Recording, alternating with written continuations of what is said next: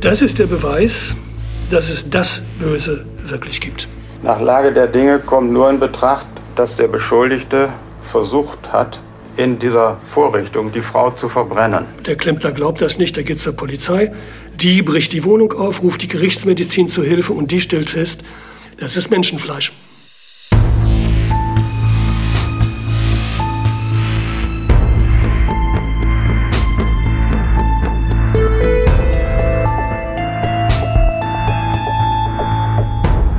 Mord Nordwest.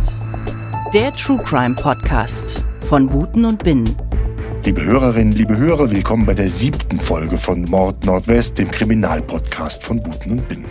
Zu hören in der App der ARD Audiothek und überall dort, wo es Podcasts gibt. Wie immer mir gegenüber Dirk Blumenthal.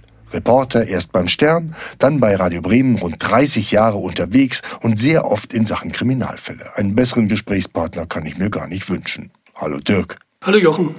Und mir gegenüber Jochen Grabler, Leiter der Rechercheredaktion von Radio Bremen. Unser heutiger Fall, Dirk, ist ein Blick in einen tiefen Abgrund. So ging es mir jedenfalls, als ich mich darauf vorbereitet habe. Ja, ich ahne, was du meinst. Ja. Es gibt ja eiskalte Taten und trotzdem zeigen die Täter hinterher wenigstens einen Anflug von sowas wie Reue.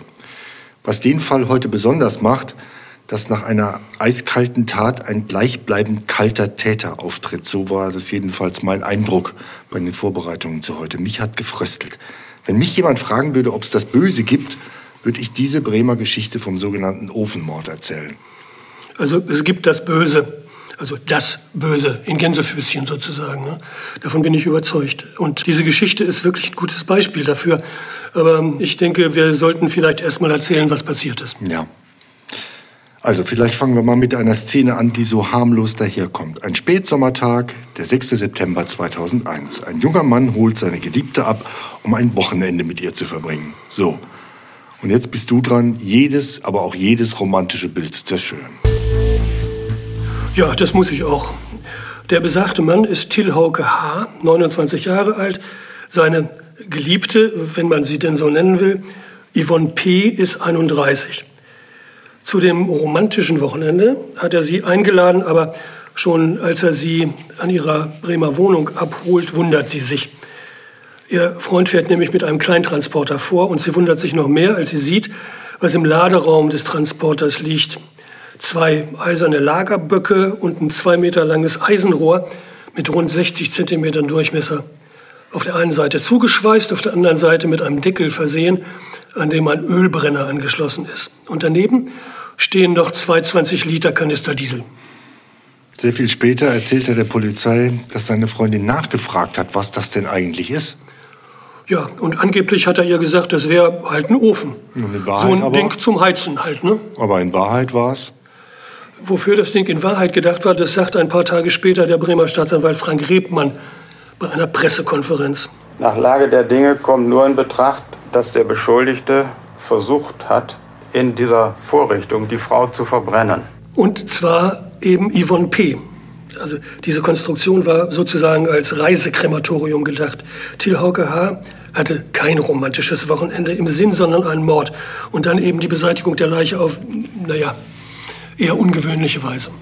Sowas kauft man ja nicht um die Ecke. Der Ofen ist eine Spezialanfertigung. Genau. Till Hauke H. hat den Ofen, nennen wir das Ding mal weiter so, äh, knapp einen Monat vor dem mörderischen Wochenendausflug bei einem befreundeten Bremer Klempner in Auftrag gegeben.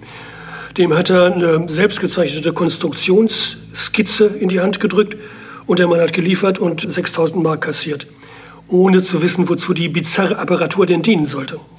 Wobei der Klempner ja auch noch eine ziemlich entscheidende Rolle in dem Fall spielen wird. Aber zunächst müssen wir mal klären, was da eigentlich los ist bei diesem Paar auf Wochenendausflug. Was verbindet die beiden? Da fangen wir am besten mal mit Till Hauke H. an. Der Mann ist hochintelligent, stammt aus einer sehr wohlhabenden Familie, hat Abitur gemacht, dann ein Mathematikstudium angefangen. Das hat er dann aber abgebrochen und anschließend mit mehr oder minder großem Erfolg versucht, seinen Lebensunterhalt mit diversen Betrügereien zu bestreiten. Unter anderem mit einer eigens dafür gegründeten Kettenbrieffirma. Also da hat er zusammen mit einem Komplizen so eine Pyramidengeschichte durchgezogen, äh, wo am Ende nur die Leute, die ganz oben an der Pyramide sind, was dran verdienen und die anderen eben betrogen werden.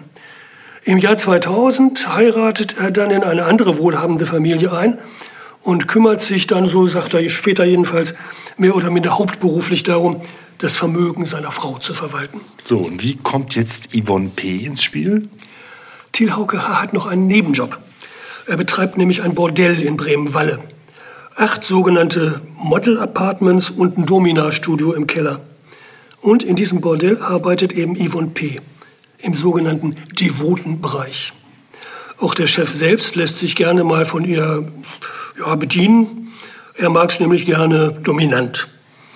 Ein Gericht stellt später fest, Yvonne P. war Till Hauke H. hörig und macht sich Hoffnungen auf eine gemeinsame Zukunft. Das sieht H. offenbar ganz anders, aber davon weiß Yvonne P. anscheinend nichts. Dieses Verhältnis hätte ja eigentlich noch so weitergehen können. Irgendwie eine sexuelle Beziehung und irgendwie eine Geschäftsbeziehung. Warum bringt er sie dann um Himmels Willen um? Das weiß man bis heute nicht genau. Es gibt da nur Vermutungen. Die Frau wurde ihm vielleicht lästig oder sie wusste zu viel von vorherigen Straftaten. Das Motiv für den Mord bleibt trotz aller Ermittlungen und trotz einer 40 Tage langen Hauptverhandlung wegen dieses Mordes bis heute im Dunkeln. So, nun fahren die beiden in Bremen los. Wir erinnern uns im Kleintransporter mit dem, wir nennen ihn Ofen, auf der Ladefläche. Wo fahren sie hin? Nach Striedfeld. Das ist ein kleines Dorf in der Nähe von Rostock. Ähm, Thiel H. hat da zwei Ferienhäuser gemietet. Warum zwei? Weil die nah beieinander stehen und er keine Nachbarn brauchen kann. Die Häuser liegen ruhig weit ab vom Schuss am Dorfrand. Nach der Ankunft in Striedfeld gegen Abend am 6. September baut Till Hauke H. erstmal sein Reisekrematorium auf und stellt fest, der Brenner zündet nicht. Er ruft mehrmals den Klempner an, der die Apparatur gebaut hat, aber der weiß erstmal keinen Rat. Daraufhin lädt H. den Ofen erstmal wieder in den Transporter. Das ist ja bizarr. Bei all dem ist die Frau dabei.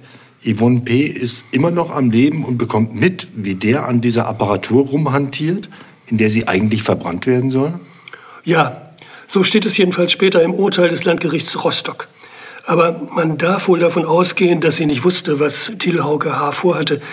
Und um sein Vorhaben trotz der Probleme mit dem Ofen in die Tat umzusetzen, holt H. sich Hilfe.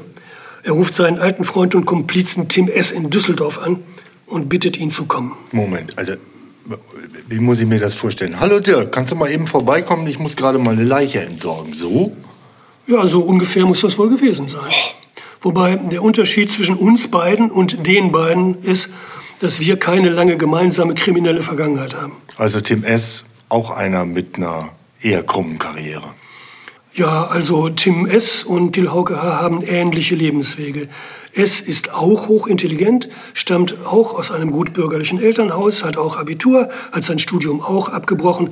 Bei ihm war es allerdings Betriebswirtschaft. Er ist verheiratet, hat Kinder, lebt in Düsseldorf, hat als Finanzberater gearbeitet und war Till Hauke Haas Komplize bei den schon erwähnten Betrügereien. Also bei diesem Pyramidenmodell, von dem du gerade berichtet hast. Unter anderem. Die haben auch noch andere Dinger gedreht. Die beiden kennen sich seit sechseinhalb Jahren und beide sind als Betrüger Polizei bekannt. Und es ist gegen sie auch schon mal wegen Mordes ermittelt worden, aber da war damals erstmal nichts nachzuweisen.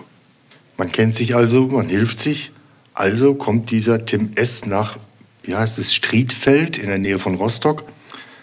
Und dann passiert was.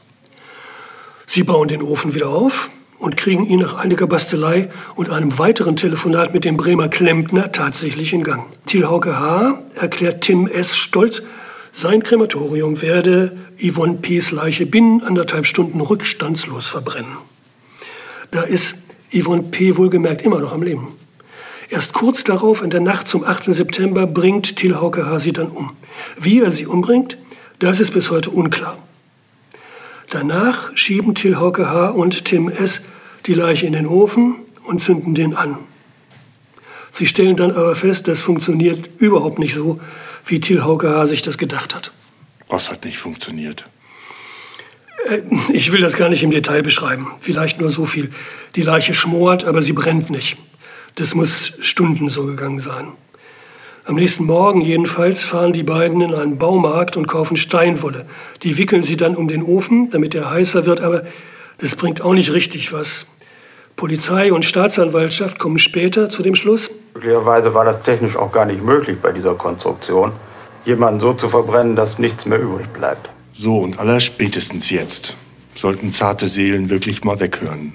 Das heißt nämlich, diese beiden Männer werden die Leiche nicht los. Beziehungsweise das, was von ihr noch übrig ist. Weshalb Till Hauke H. mittags wieder in den Baumarkt fährt. Diesmal kauft er eine Flex, dazu passende und besonders hochwertige Trennscheiben, zwei Maurerkübel und Müllsäcke. Und in einem anderen Laden mehrere Küchenmesser und einen Fleischwolf. Fleischwölfe sind da gerade im Sonderangebot. Was dann passiert, kann man sich denken, jedenfalls versuchen sie nun, die Überreste der Leiche zu verbrennen. Das klappt aber auch nicht so gut. Also verpacken sie, was noch zu verpacken ist, in Müllsäcke und die Maurerkübel. Tim S. fährt zurück nach Düsseldorf. Till Hauke H. ruft erstmal eine Frau an, mit der er auch ein Verhältnis hat, und bestellt die in dieses Dörfchen nach Striedfeld und macht sich mit der einen netten Abend. Die kocht ihm, man mag es nicht glauben, aber es ist wirklich so gewesen, Spaghetti mit Hackfleisch zum Abendbrot. Danach geht man ins Bett, hat noch Sex und schläft dann ein. Am nächsten Tag fahren die beiden dann getrennt nach Hause. Thiel Hauke H. führt unterwegs noch ein paar Telefonate mit Bekannten, die sagen später aus, er hätte ausgesprochen gute Laune gehabt. Sag mal, ich versuche mir das wirklich gerade bildlich vorzustellen nicht nur diese bizarre Nachgeschichte, sondern drei Tage hat all das gedauert. Ich dachte, wer so einen Aufwand betreibt, um keine Spuren zu hinterlassen, denn das ist ja der ganze Grund für den Bau dieses Ofens und so weiter gewesen, der wird doch jetzt versuchen, allerspätestens die Überreste dieses Mordes, die er nicht losgeworden ist, jetzt möglichst spurlos verschwinden zu lassen. Aber er macht genau das Gegenteil, völlig bizarr. Ja, das ist schon irre. Ne? Also er hätte ja diese Fleischreste äh, unterwegs irgendwo verbuddeln oder in den Fluss schmeißen können oder ja. sowas, aber macht er nicht. Er ruft von unterwegs den Klempner an und sagt dem, du musst mir helfen, diesen Ofen auf einem Schrottplatz zu entsorgen. Das macht er dann auch. Und der Klempner hilft, die Maurerkübel in eine leerstehende Wohnung in Achim bei Bremen zu schleppen. Die Wohnung hatte Till Hauke ein paar Monate zuvor gekauft. Und der Klempner wundert sich. Ja, und wie? Der hatte sich ja vorher schon reichlich gewundert über diesen, diese merkwürdige, bizarre Apparatur und so. Und jetzt sieht er, dass die Müllsäcke in den Maurerkübeln voll sind mit angekokelten Fleischstücken. Thiel Hauke H. sagt ihm, ja, die stammen von einem Reh. Aber der Klempner glaubt das nicht, da geht zur Polizei.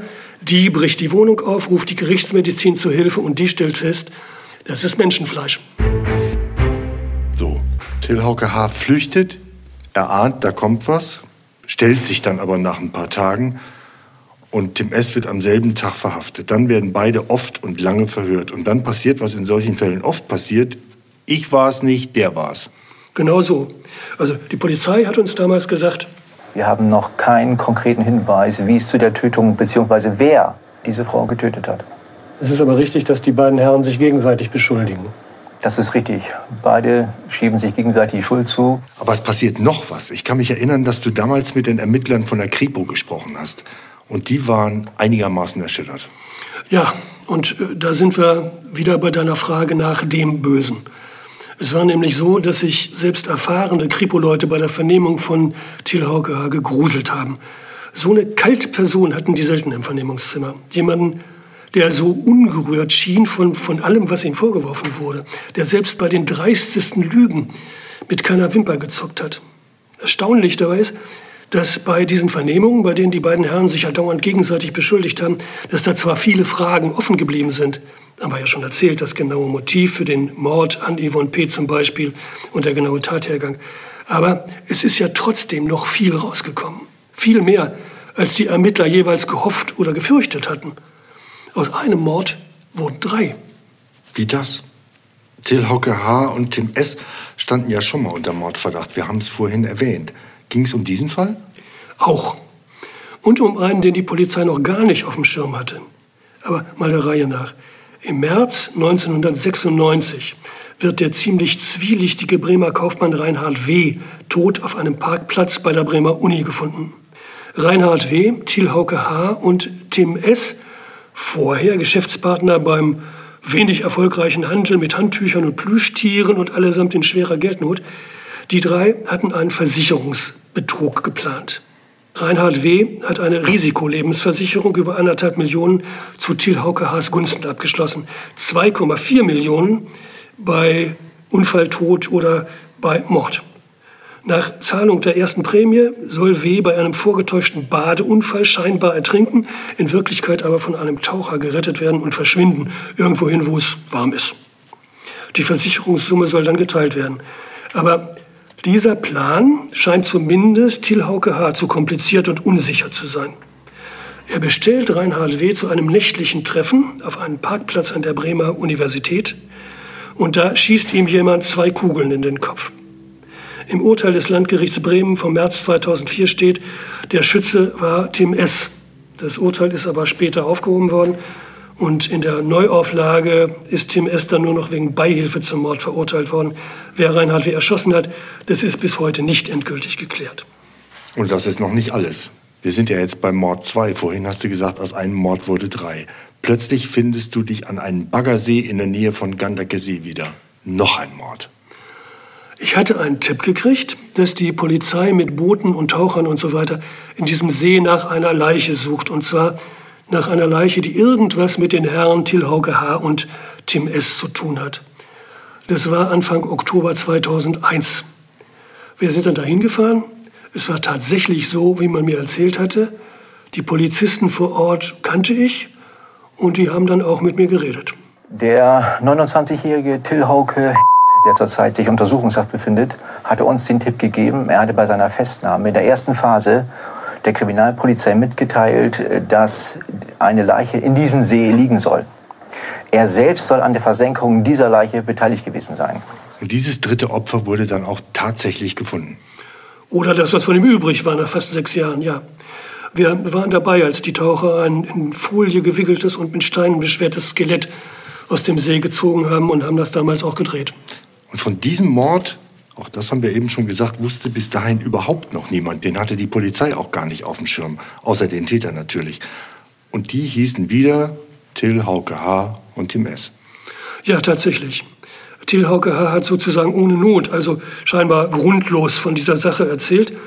Aber natürlich wieder behauptet, Tim S. sei der Täter gewesen. In Wirklichkeit und später gerichtlich festgestellt war es wohl so. Mit Hilfe von Tim S. und einem weiteren guten Bekannten entführt Til Hauke H. Ende 1995 den nepalesischen Asylbewerber Sanjib K. aus Beckum-Wellern bei Bielefeld. Der Grund? Sanjib K. hat was mit Til Hauke H.'s Ex-Freundin. Und das will Til Hauke H., der seinerzeit einer Neonazi-Gruppe angehört, nicht dulden. Die drei Männer fahren mit K in eine einsame Gegend auf dem Land. Da wird er, sagen wir mal, streng verhört. Dann foltert H den Nepalesen mit einer glühenden Zigarette und erwürgt ihn schließlich. Der Leichnam wird mit Steinen beschwert und eben in diesen Baggersee bei Gandakesee versenkt. Drei Morde. Ich fasse mal zusammen. Ein Mord an einer Frau, die lästig geworden ist, mutmaßlich die mit der Aussicht auf ein schönes Wochenende gelockt wird. Anschließend die tagelange und schreckliche Geschichte mit diesem Reisekrematorium. Davor drei Spießgesellen verabreden sich. Einer davon ist auch lästig und wird deshalb mit einem Kopfschuss getötet. Der Mord an der Bremer Uni. Und wieder davor ein Mord an einem Mann, der der falschen Frau schöne Augen gemacht hat. Grausam umgebracht und die Leiche im See versenkt. Der Bremer Staatsanwalt Uwe Picard hat mir ziemlich aus der Seele gesprochen. Der hat damals das gesagt. Es sind hier wirklich zum Teil grässliche Taten auf der Grundlage begangen, die man fast gar nicht nachvollziehen kann. Zwei Prozesse gab es zunächst. Erst einen in Rostock und dann einen in Bremen. Und du warst dabei. Bei dem Prozess in Rostock ging es um den Mord an Yvonne P. In Bremen um die beiden anderen. Da war natürlich richtig Medienauftrieb, Fernsehen, Hörfunk, Presse aus ganz Deutschland. Mit der Wahrheitsfindung hatten die Richter es nicht so ganz einfach, obwohl die Angeklagten ja recht aussagefreudig waren, aber nicht unbedingt glaubwürdig, was ihre eigenen Tatanteile anging. Die richtig schlimmen Sachen sollte ja angeblich immer der jeweils andere gemacht haben. Aber am Ende lief es darauf hinaus, dass der Schlimmere von den beiden schlimmen Menschen eben Till Hauke H. war. In der Zeitung stand damals über Till Hauke Hart, die Hände lässig auf dem Tisch, leerer Blick, teilnahmslose Stimme. So war im Gerichtssaal. Und Kripo-Beamte haben beim ersten Prozess gesagt, ein kalter, berechnender Mensch von hoher Intelligenz. Angeblich hat er einen Leitspruch. Nur der kann gewinnen, der ganz oben steht und alles inszeniert. Also ein böser Mensch? Auf diese, sagen wir mal, Körpersprache, Beobachtungen im Gerichtssaal gebe ich nichts. Angeklagte sind da in einer solchen Extremsituation, dass sie sich möglicherweise ganz anders verhalten, als es ihrer Natur entspricht. Oder auch anders, als sie sich vielleicht gerne verhalten würden. Aber trotzdem, ja, ich denke, zumindest Till Hauke H. ist ein zutiefst böser Mensch. Das sagen seine Taten über ihn. Wer dem im Weg steht, der wird aus dem Weg geräumt. Da ist kein Raum für Mitleid, da ist kein Gedanke an Moral, außer an eine zum eigenen Nutzen selbst gestrickte vielleicht. Da ist kein bisschen Achtung vor dem Leben anderer Menschen und keine Achtung für andere Menschen überhaupt. Ja, ich denke, Thiel Hocker ist richtig böse und der zusammen mit Tim S., das ist der Beweis, dass es das Böse wirklich gibt. Über die Urteile haben wir noch gar nicht gesprochen. Thiel Hauke hat am Ende für alle drei Taten zusammen lebenslänglich bekommen. Und es ist auch noch die besondere Schwere der Schuld festgestellt worden. Genau dasselbe Urteil gab es erst auch gegen Tim S., aber das Urteil gegen ihn ist dann vom Bundesgerichtshof teilweise aufgehoben worden und am Ende kamen dann 15 Jahre Gefängnis raus. Das heißt, die sind mittlerweile wieder frei. Um ehrlich zu sein, das weiß ich nicht genau. Ich gehe mal davon aus, dass Till Hauke H. immer noch sitzt. Da ist ja die besondere Schwere der Schuld festgestellt worden und das heißt, dass die sonst übliche Freilassung auf Bewährung nach 15 Jahren ausgeschlossen ist. Und bei ihm würde ich davon ausgehen, dass er mindestens 25, vielleicht auch 30 Jahre hinter Gittern bleibt. Tim S. hat seine 15 Jahre bis auf den letzten Tag abgesessen, ist dann freigekommen und einige Zeit später wieder eingefahren.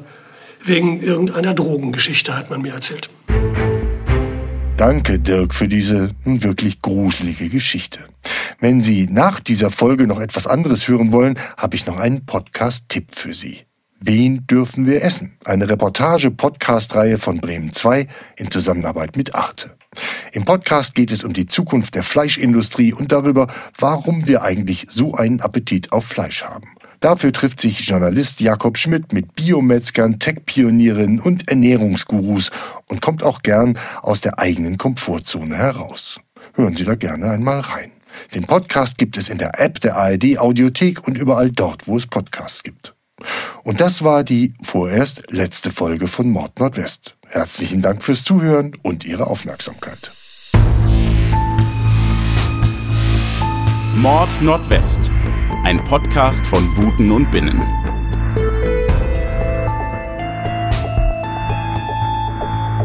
An diesem Podcast waren beteiligt Idee und Hosts Dirk Blumenthal und Jochen Grabler. Projekt- und Redaktionsleitung Buten und Binnen Radio Kerstin Michaelis. Projektredaktion und Assistenz Buten und Binnenradio Stella Vespermann. Projektredaktion Buten und Binnenradio Jens Otto. Station Voices Buten und Binnenradio Christina Log und Jens Otto. Technik Michael Suhr und Martin Lipuna. Sounddesign Radio House Jörn Becker und Ingo Volker. Radiotrailer Bremen 1 Anja Quiers. Layouts und Grafik Christina Log. Fotos Josephine Gotzes, Fotoassistenz Lynn Diaz, Social Media Lina Brünet, Distribution und Strategie Sarah Braun, Bernadette Hasenkamp, Heike Kirchner, Lina Kokali, Ulrike Kuske, Nils Mainzer. Archiv und Recherche Birgit Herbers, Christina Fink, Christine Baumgart, Karen Buggeln, Katrin Kummert und Nathalie Schleufe. Rechtliche Beratung Sven Carlsson.